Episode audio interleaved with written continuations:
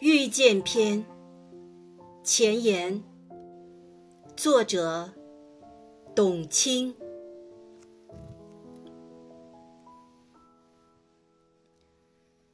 古往今来，有太多太多的文字，在描写着各种各样的遇见。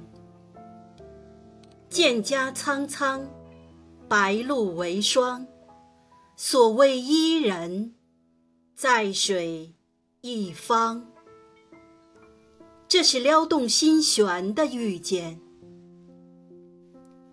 这位妹妹，我曾经见过。这是宝玉和黛玉之间初初见面时欢喜的遇见。